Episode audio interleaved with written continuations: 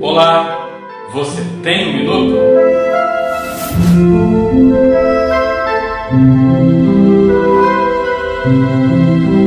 Conta-se a história de um homem que perdeu seus olhos e entregou seu povo por paixão. Esse homem era Sansão. Sansão era nazireu, ele foi o homem mais forte que já existiu. Sansão foi criado, foi formado para ser um líder, um libertador do seu povo. No entanto, Sansão fugiu para fora dos preceitos de Deus, envolveu-se com Dalila, que o traiu.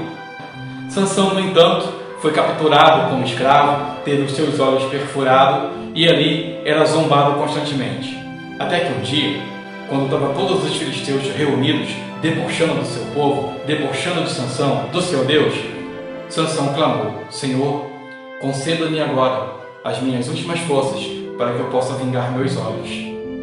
E Deus assim o fez.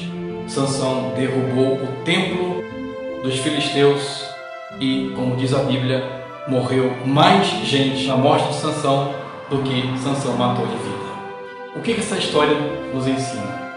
Ela nos ensina que, acima de tudo, quando nós seguimos os preceitos dos nossos corações, nós tendemos a sempre cair em armadilhas.